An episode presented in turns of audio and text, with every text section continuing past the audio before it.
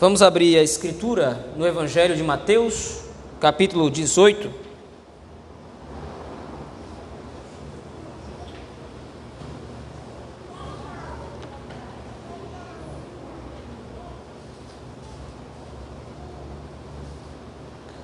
Evangelho de Mateus, capítulo 18.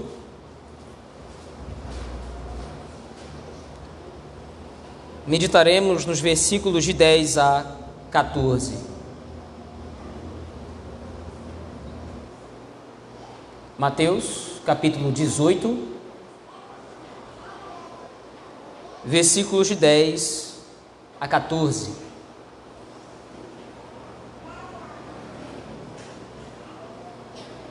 Se nos diz o texto da palavra do Senhor: Vede, não desprezeis a qualquer destes pequeninos, porque eu vos afirmo que os seus anjos nos céus veem incessantemente a face de meu Pai Celeste porque o filho do homem veio salvar o que estava perdido. Que vos parece? Se o homem tinha, se um homem tiver cem ovelhas e uma delas se extraviar, não deixará ele nos montes as noventa e nove, indo procurar a que se extraviou?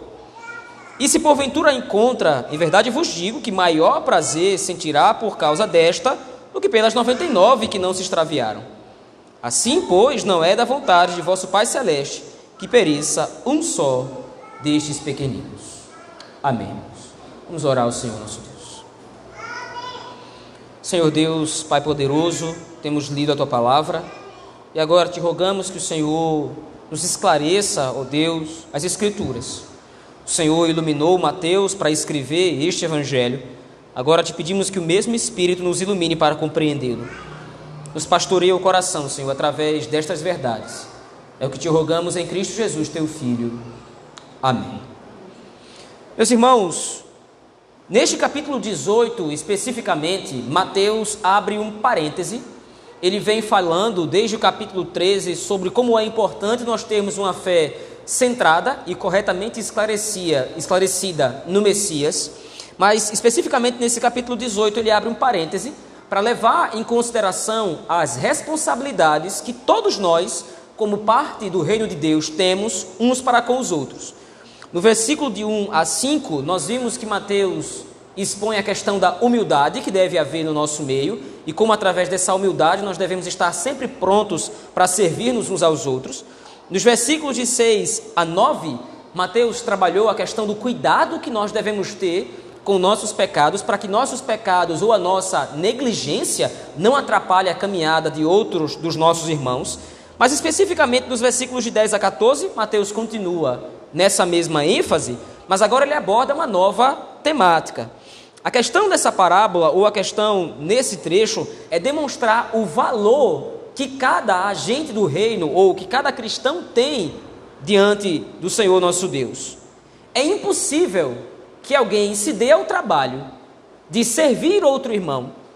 É impossível que alguém se dê ao trabalho de tomar cuidado com a sua vida para que a sua vida não atrapalhe outro irmão, sem valorizar esse irmão como alguém de fato muito importante para o reino. Eu só vou me dar o trabalho de ter cuidado no meu procedimento para que eu testemunhe corretamente do evangelho. Eu só vou me dar o trabalho de servir humildemente ao meu irmão se eu considerá-lo muito importante. E é o ponto agora que Mateus começa a trabalhar nesse texto, dando, em primeiro lugar, uma advertência muito clara do Senhor Jesus Cristo, como está aí no versículo de número 10. Vede, não desprezeis a qualquer destes pequeninos. E aí então, Mateus coloca o primeiro motivo por que nós não podemos desprezar os nossos irmãos ou por que nós devemos valorizar os nossos irmãos. Primeiro motivo, ele coloca na parte B do versículo 10 porque eu vos afirmo que os seus anjos nos céus veem incessantemente a face de meu Pai celeste. O ponto de Mateus agora é demonstrar o quanto os anjos estão prontos a obedecer à vontade do Senhor. Mateus coloca as palavras de Cristo de maneira a demonstrar que, assim como os anjos estão diante do Senhor para servir ao Senhor, cuidando dos eleitos, nós também devemos fazer os mesmos. Os anjos foram destacados por Deus, foram separados por Deus e criados pelo Senhor para cumprir a sua vontade. E uma das vontades do Senhor, inclusive para com os seus anjos, é que esses anjos sirvam aos seus filhos, aos seres humanos, especialmente ao povo eleito do Senhor. E agora Mateus coloca: veja, os anjos estão nos céus, diante da face do Senhor, o tempo inteiro, pronto para fazer a vontade dele, ou prontos para fazer a vontade do Senhor.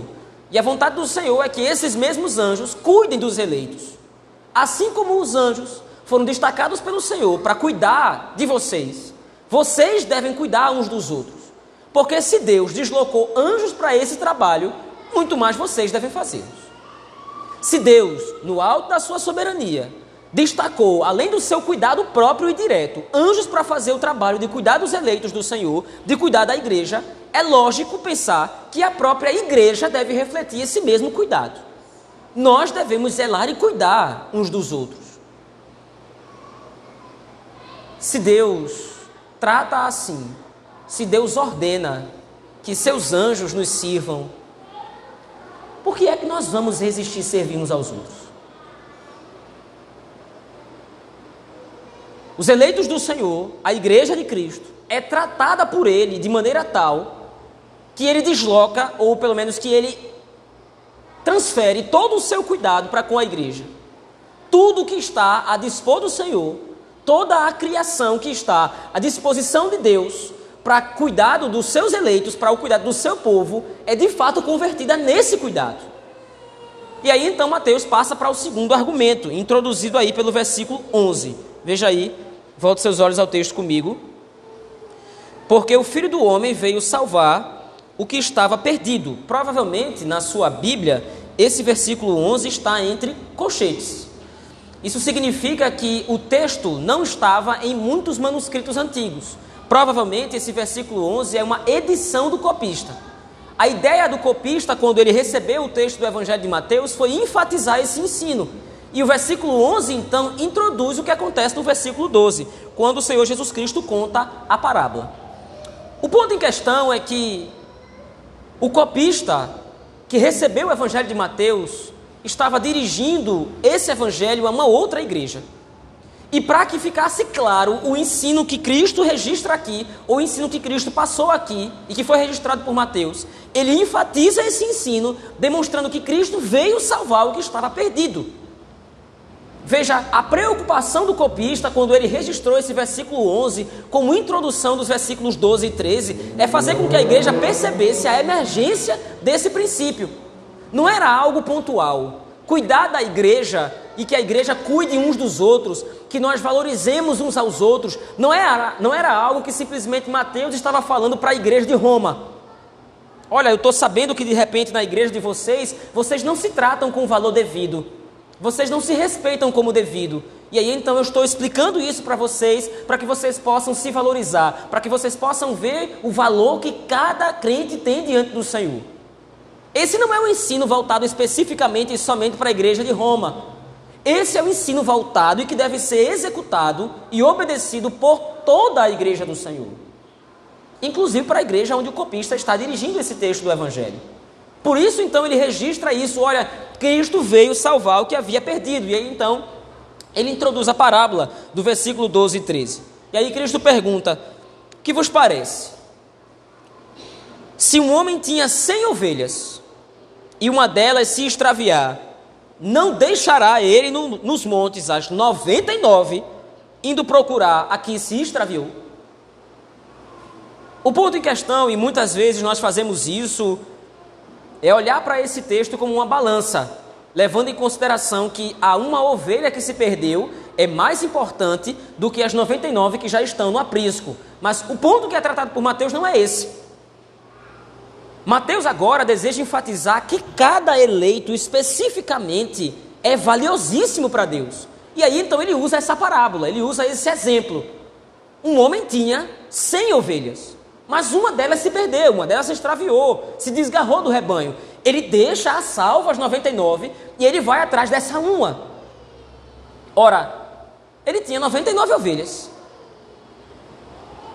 ele tinha 99 ovelhas no seu aprisco, salvas dele, guardadas ali. A postura que poderia ser adotada pelo pastor, pelo, por esse suposto pastor, É que de repente ele poderia, bom, uma se perdeu, mas eu tenho 99.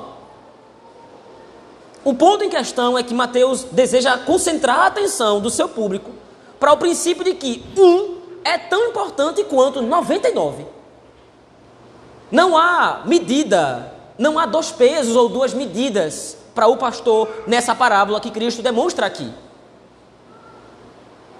O todo não é mais importante do que a parte. As 99 não são mais valiosas porque são 99 do que uma que se perdeu. Cada membro do corpo de Cristo possui exatamente a mesma importância aos olhos do Senhor. Isso é um ponto importante porque o ensino, o princípio que Mateus deseja abordar é interessante porque a igreja de Roma era uma igreja volumosa. O evangelho está crescendo, é tanto que agora o evangelho chegou no ponto crítico. O evangelho agora está no centro do mundo antigo, no lugar onde a igreja do Senhor era mais perseguida, mas há cristãos lá. Embora estivessem sendo perseguidos, embora estivessem sendo massacrados por causa do evangelho, havia um número grande de cristãos naquela localidade, naquela igreja. E agora Mateus está abordando isso, olha, vocês são muito numerosos. Mas não esqueçam que o amor que vocês têm pelo todo, vocês também devem ter pela parte. Vocês amam estar em igreja, vocês amam estar em comunidade, e é impossível não transpor esse mesmo princípio para nós hoje. Nós gostamos, nós amamos estar juntos, como estamos agora, na igreja, reunidos, ouvindo a palavra do Senhor, louvando ao nosso Deus. É bom estar em comunidade, é bom estar junto do grupo como um todo, mas o mesmo amor que nós temos pelo grupo, o mesmo amor que nós temos pelo todo, nós devemos ter por cada um especificamente. O mesmo cuidado que eu tenho e o mesmo amor que eu tenho para com a igreja toda, para com todos os irmãos, eu preciso ter para com cada um em específico. Do mesmo modo que eu me preocupo com o todo, que eu oro pela igreja toda, eu preciso entender que é parte da minha responsabilidade como agente do reino, que é parte da minha responsabilidade como filho de Deus, me preocupar também com cada um individualmente.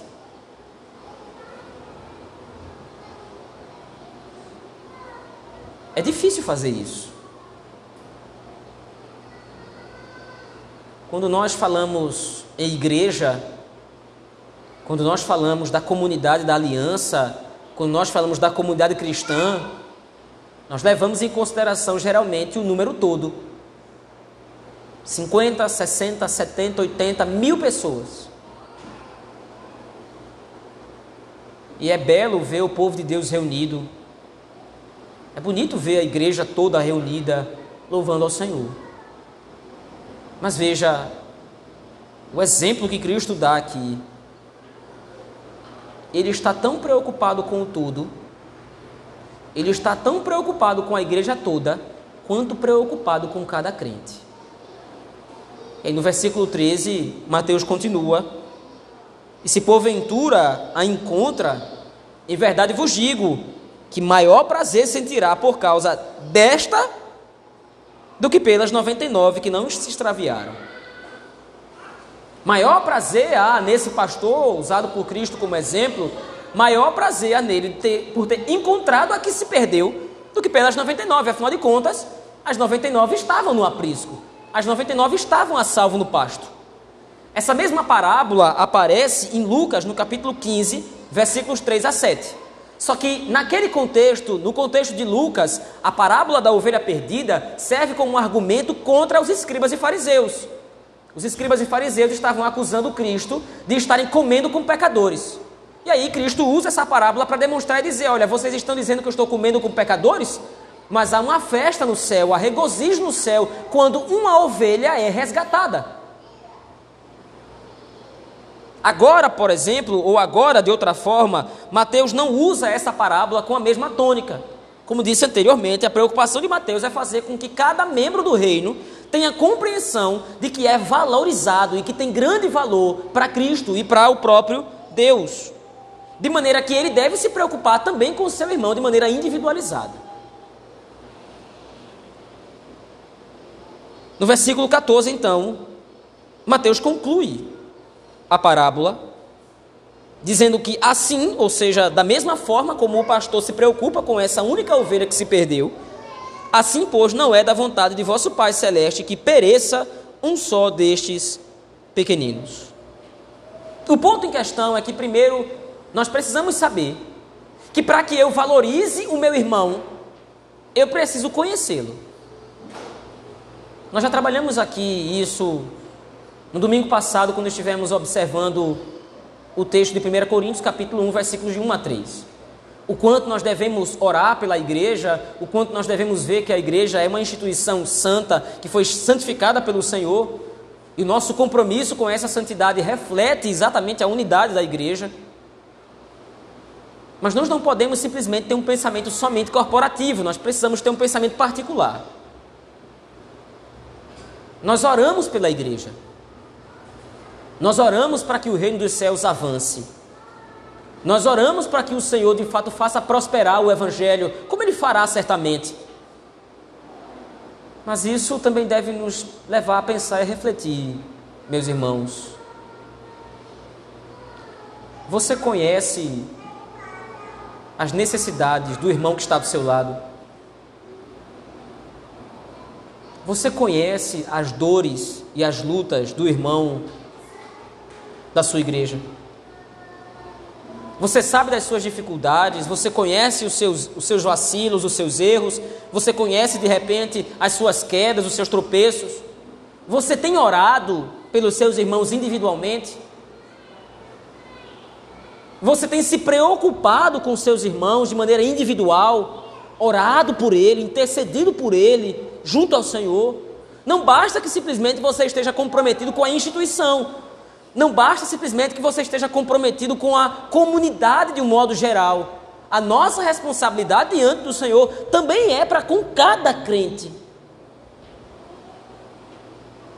É claro que no corre-corre, nas lutas do dia a dia, talvez nós não consigamos saber detalhes profundos, talvez nós não tenhamos tempo para conhecer todas as frustrações, todas as falhas ou todas as necessidades dos nossos irmãos. Mas isso não significa que eu estou escusado ou que eu estou desculpado de tentar me empenhar ao máximo em conhecê-lo. É muito fácil vir à igreja e estar no culto público e cumprir externamente o serviço religioso do culto e da adoração, sem eu estar comprometido individualmente com os meus irmãos. Naturalmente, a convivência humana tem disso, nós vamos ser mais íntimos de uns do que de outros. Nós vamos conhecer mais profundamente uns do que a outros. Mas isso não quer dizer que dentro da igreja deva haver estranhos. Como é que eu posso chamar você de meu irmão sem conhecer você? Sem me preocupar com você, sem valorizá-lo, e esse é o ponto da parábola aqui. Como posso estar unido a você em Cristo sem que eu lhe dê o devido valor? O próprio Cristo é o exemplo dado na parábola, naturalmente. Ele veio salvar o que, havia, o que se havia perdido. O próprio Cristo, entendendo o valor que nós temos para o Pai, se oferece na eternidade como sendo aquele que vai se sacrificar em prol de cada membro do corpo de Cristo, em prol de cada membro da igreja de todos aqueles que o Pai havia elegido na eternidade. E ele vem ao mundo, ele se sacrifica por nós, cada um de nós individualmente e pelo povo de Deus como um todo. Ele é o responsável para, nos, no poder do Espírito, cuidar de nós, nos alimentar, nos nutrir. E como é que Cristo faz isso? Nos fortalecendo individualmente todos os dias, porque nos conhece, como é que nós podemos manter distância uns dos outros? Como é que nós podemos insistir em não valorizar a igreja do Senhor como um todo e cada membro especificamente? O texto de Mateus, meus irmãos, capítulo 18, versículos de 10 a 14, resume uma aplicação básica para que nós reflitamos. Nós devemos compreender que cada membro do corpo de Cristo deve ser tratado com o mesmo valor que o próprio Pai lhe concede. Eu não tenho que olhar para o meu irmão como um, um coitado ou coisa do gênero. Eu preciso olhar para meu irmão e ver alguém tão importante. Eu preciso dar a mesma importância ao meu irmão que o próprio Pai Celeste dá. E veja, no versículo 14, no final desse trecho, Mateus deixa claro qual é a importância que o próprio Deus dá a cada um dos seus filhos. Assim, pois, não é da vontade de vosso Pai Celeste que pereça um só destes pequeninos. Naturalmente, é uma advertência seguida de uma promessa. Mateus está dizendo: olha, cuidem uns dos outros, porque vocês são o instrumento através do qual o Senhor mantém a salvo cada um desses pequeninos, cada um dos eleitos. Vocês são o instrumento de cuidado do Senhor. Mas por outro lado, como disse, o texto também é uma promessa. Todos aqueles que o Senhor elegeu, todos aqueles que o Senhor, chamou a salvação, não perecerão. Todos aqueles que o Senhor salvou em Cristo, todos aqueles que o Senhor redimiu em Cristo, todos chegarão ao final da jornada, todos chegarão ao final do percurso. E veja, é assim que Cristo olha para a sua igreja. É assim que Deus, o Pai, olha para cada um dos seus filhos. É nosso dever corresponder a essa expectativa, corresponder a essa importância, também levando em consideração que o nosso irmão é importante, assim como nós somos para o Senhor nosso Deus. Cada membro da igreja deve ser amado, cada membro do corpo de Cristo deve ser cuidado nós devemos zelar por cada um dos nossos irmãos aqui presentes, porque essa é a vontade do nosso Senhor.